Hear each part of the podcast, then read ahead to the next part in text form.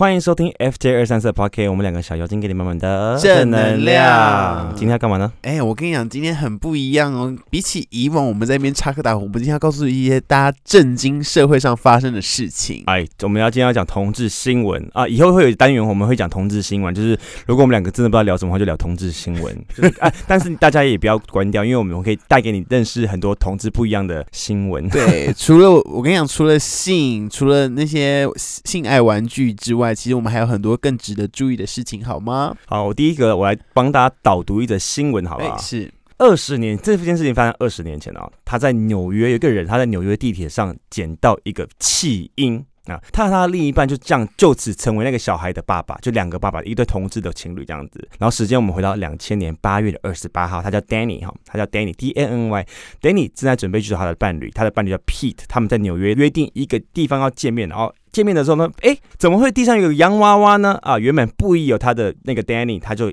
往那个楼梯上走，但是回头一眼发现洋娃娃的脚在动，哎，不是灵异事件哦，是真的娃娃。哎后来，Danny 跟 Pete 他们在 BBC 有受访他们，因为那小孩子其实之后有长大成人，就是他们两个是真的有养他，然后他们决定收养这个孩子，然后就我现在讲他们两个养他的过程给大家听，好不好？好，好，他们说他们当时看到小孩之后，身上并没有穿任何的衣服，哦。哎、只有被一件运动服包着。重点是脐带还有留着一小段，那可想而知怎么样？那个小孩子才刚出生不久，对不对？他们认为他们一定刚出生没多久，也许可能只有出生一两天。他们当时在地铁上的时候，他们两公公共电话报警啊，很快的人就有人把小孩子带走了。但他们当时他们两个 Danny 跟 Pete 他们并没有想要收养这个孩子，因为他们两个就只觉得说哦，他们只想做善事而已，对不对？是直到他们两个到庭，然后作证说他们捡到弃婴婴这件事情，在那个庭上，法官就问他们说：“你们有没有愿意要收养这个小孩呢？”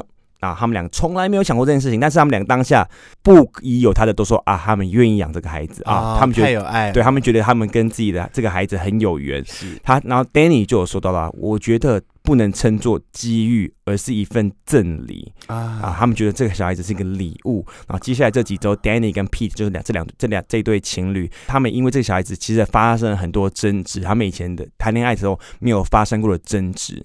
但是他们两个也是很很容易的，就是磨合了。就是你知道，他们两个当下可能他们在交往的时候有发生一些争执，跟他们有孩子的时候是争执，是他们两个是不一样的，所以他们觉得他们两个有长大，就是这段感没有这段感情有更更 基基础建立的更扎稳的这样子啊。是是是我还记得他们那年圣诞节，他们俩就把孩子接回家，取名叫 Kevin。为什么我有点想笑 因为是圣诞节那天酒家会不会叫什么？Xmas，对啊，呃，或者 Xavier 叫嗯，Kevin 啊。嗨，Pete 之后作为儿子做了一个绘本啊，描述他如何，就是他们。就告诉他儿子说，他们两个到底怎么在地铁站发现他的，把他画出来给 Kevin 看，给他儿子看。然后你知道最最有爱就是他们两个让 Kevin 知道他的身世背景，就不会让 Kevin 以后就猜忌说我到底是不是捡来的，到底我的生父生母在哪里。他们从小就灌输他说，哦，我们两个是把你收养的这样子。嗯后来，后来 Pete 跟 Danny 说，我们经常发现 Kevin 自己翻着那本书，然后把他已经记的单词念出来，能够见证这一切，真是世界上最美好的事物。然后，二零二一年，Pete 跟 Danny 在纽约结婚，为他们公证的人就是当初问问他们愿不愿意收养孩子的法官。哦哎二十年过了哈，是现在 Kevin 已经二十岁，在大学读数学还有电脑科学。嗯哎，真的非常非常好。然后说到为人父这段经历，然后 Danny 表示，我无法想象如果没发生这些事情，我的人生会是怎么样子。嗯我的人生因为这件事而变得更丰富、更充实。这件事改变了我看待世界的方式和人生观。哎哎呀呀，那说到这边，你觉得你会有想要一个小孩子吗？当然会有啊，真的？吗？对啊你需要你的小孩，你想要每个人都还是会偏心嘛，对不嗯对？那你想要男孩还是女孩？我都可以耶，但是我领养我也没差，嗯，就是只要我。是爱他，然后把他养大，然后帮他成在社会上成功的人，我就觉得 OK。是，嗯嗯，哎、我我觉得我也会想要一个小孩，然后我希望他是开开心心的长大，Kevin，跟 Kevin 没有关系。我觉得我以后的，如果有一天我真的有小孩，我的育儿方针哦，我会希望他就是完了，我觉得我一定会是那种虎爸虎妈。我也觉得你是那虎爸，为什么你不学好？为什么？我以前，我以前，你妈妈以前已经这样子，你不要走妈妈的路，对，你一定会是这样子。如果他说不要跳什么舞，对，他说我我想读华冈，我想要当网红，我想当 YouTuber，我一定把他的嘴巴缝起来。如果你儿子说，他说他想红，我会说去吧，爸爸当你的经纪人。好痛苦，没有自由的行业耶。但是如果你的儿子或女儿跟你说爸爸是同性恋，那倒是没有问题。对啊，我也是觉得没有问题。我反而希望如果他是同性恋，我会觉得更好养。对，对就是哦，我们已经经历过该经历的，我会给给你正确的辅导。而且如果他是同性恋，还有一个好处就是，你看，当你那时候已经四五十岁了，哎，你已经四五十岁，当你已经 六七十岁，嗯你还可以去认识你儿子的朋友朋友们。你哦你知道，我跟你讲，多认识年轻人是不会变老的。而且可以跟儿子立当年，当年你妈当同志网红多红啊！对呀、哦，你们现在哦那有嗯 G Star 改成这样子，以前不是长这样对啊，哎，居大以前还搬过家呢。我跟你讲，以前我出来的时候，那时候啊，连手机都还没有网络呢。我觉得现在两千年以后的小朋友应该是没有体会过手机没有网络的时代吧？没有体会过，那时候还是在那个 OK WAP 的时候。哦哦，那时候哦，对，那时候真的没有网络。那时候触控手写手写的手机就已经很 fashion 了。对，啊，对啊。好了，好，下一则新闻你要分享什么呢？分享分享一则新闻啊！哎，这一则新闻就是说，当你我有时候会看到一些身边的朋友，就是可能生活非常的困顿，就是嗯经济上面手头非常紧，嗯，然后我就看得到了这则新闻。我觉得这边我可以奉劝所有，只要你是一个有想要赚钱的人，你就是有办法可以赚到钱。好，这则新闻是这样的：足控猛男晒裸足，粉丝买单，年收入百万，全靠那双性感美脚。所以他的意思就是在说呢，这一个男人就靠他的双脚赚百万，赚百万。好，事情是这样子的，你知道吗？在网络上贩售自己双脚的性感照。足以让你致富，成为人生胜利组。这位三十五岁的男子做到了，他这笔网络生意让他一个月赚了四千美金，那折合台币大概是十一万元。然后他就这样年收破百万了。然后呢，呃，他是一个叫做来自美国亚利桑那州的 Jason Storm，然后自二零二零年三月开始呢，他开启 OnlyFans 的账号，到现在已经吸引了很多的恋足粉丝，也赚到一大笔钱，然后他就可以现在过得非常舒适的生活，就靠他那双双脚。而这位在靠双脚吃饭的男子呢，一开始是提供成人服务的实况主，直到有一天呢，有观众在他直播的时候说。他想要看 Jason 你的光脚丫，观众看了 Jason 的脚丫以后，就告诉他说：“你可以把你的脚变成摇钱树。”然后摇钱脚，摇钱脚，然后出乎 Jason 的意外呢，当他开始这么做之后，第一个月就吸引了上千个粉丝，现在已经超过五千人了。有趣的是，百分之九十九的粉丝都是男性，然后。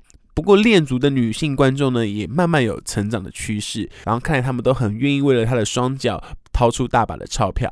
他的 OnlyFans 的订阅方案是每个月七点九九美金。不过，如果你有钱的话，他还可以帮你拍摄专属的影片。反正呢，他就借着他的一双脚，一个月至少有四千美元的进账。好多十二万呢。对，，所以呢，他就表示说，练男足的事业越来越多人在做，所以为了与众不同，他给粉丝的内容不会只有照片，也有六到八分钟的影片，然后他在影片里面会展示各式各样的方式来去展示自己的双脚，还会说明一些练足的用词来聊到关于，例如说跪下舔他，然后吸我的脚趾缝之类的 之类，大概是这样的。嗯这这是其他练足事业的人不太会做的。嗯哼，Jason 还说呢，最近有一个新的风潮，叫做练大足。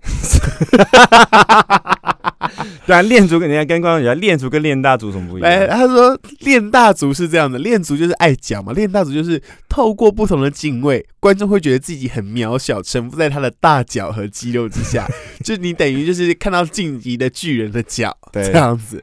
然后而 Jason 自己本身也有练足的倾向，所以他相信他自己很清楚粉丝的需求。他说：“我的练足粉丝们会赞助我，是因为网络上没有免费的管道可以满足他们，所以他懂他们想要什么，因为他自己也是练足的。”然后 Jason 在受访的时候还提到，他大部分的好朋友都知道这个他的脚的事业以后，感到荒荒唐又好笑，同时呢，也为他能靠脚过日子的现况表示祝贺。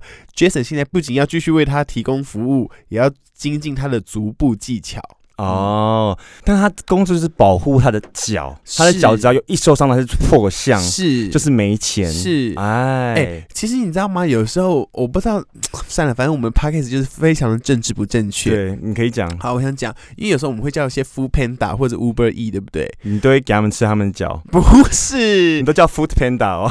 Food Panda，不是啦。有时候就是看那些就是来外送的那些小男生啊，是，你就觉得说，哎呦，长得那么帅，那么台，对不对会？送一送，然后干操爆你。，对，或者是说我有时候我就想说，哎、你你这样子赚那么辛苦，你干嘛不去卖你的原味内裤跟袜子？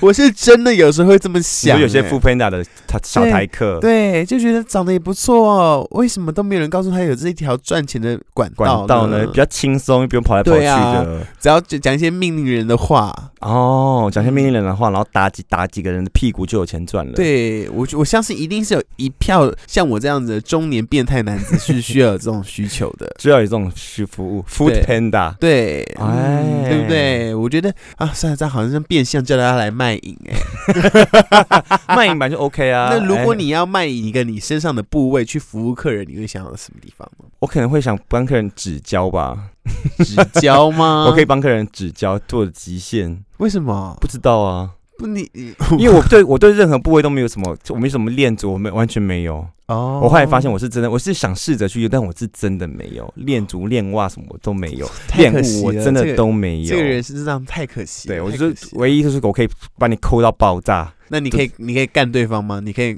当男妓干人吗？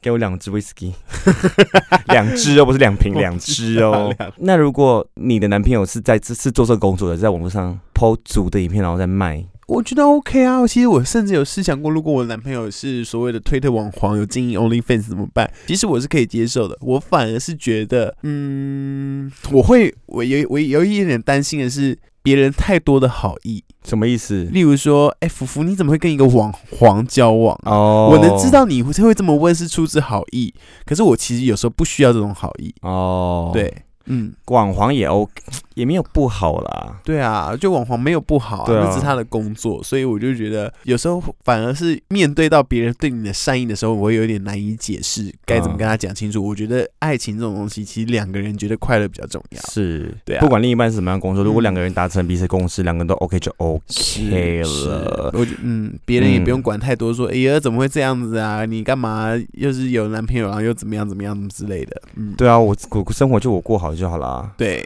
对啊，不然怎么办？嗯，可是很多人都很爱，就是觉得自己是恋爱的导师，你对知道吗？但我觉得很多人都把网黄或是推特网黄已经贬低，像有些人就说，哎、我觉得他好帅哦，然后别人就会说他是推特网黄，哎，然后我就想说，又然后又怎样？对啊，对啊，为什么一定要每个工作都有每个工作的存在的必要？是是啊，而且如果没有今天没有推特推特网黄，你就看你干嘛？你看自己镜子打手枪啊？嗯，每个人都想要看 G 片或者是看什么打手枪，然后当知道别人是那种工作的时候，又啊，他是拍 GV 的耶。。对我觉得很这样子，真的是要要不得，真的要不得哎！我必须嗯要帮帮推特网红说一些话，对。对，因为我自己也都在追踪很多推特网红，你也有吧？我没有，我没有在用推特啊。哦，真的哦那每次都是别人跟我说，哦，他有在经营推特，而且我知道我们身边朋友不会说他是推特网红，或者说他有在经营推特，都是比较有礼貌的方式说。然后那我哦们就大概知道是什么方向。他们说，哦，他有推特哦，也蛮精彩的这样子。对对对对对对对对。对对嗯，哦，但我身边真的好多推特的人哦，真的吗？真的。啊，嗯，